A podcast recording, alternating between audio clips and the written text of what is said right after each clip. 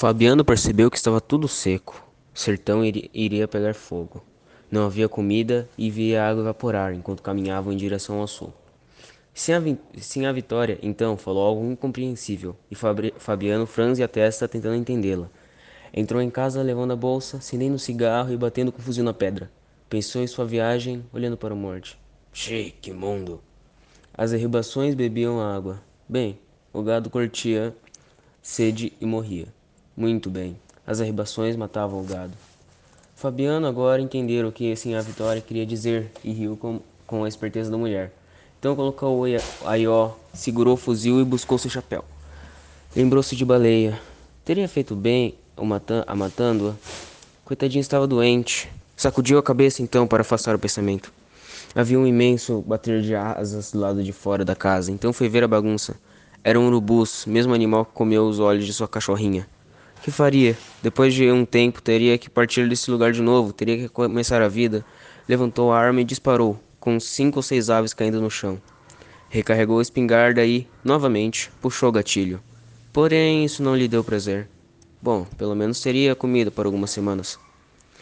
Fabiano não queria se lembrar do seu patrão, do soldado amarelo, e dava murros em sua coxa. Não deveria ter hesitado e tinha que ter cortado o soldado ao meio.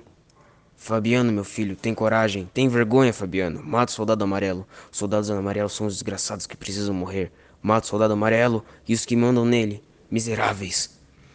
Fabiano direcionou sua raiva para, para os pássaros, atirando novamente. Miseráveis. As aves eram a causa da, da seca. Se pudesse matá-las. Pestes. Descobriu ser impossível acabar com a praga, então desistiu.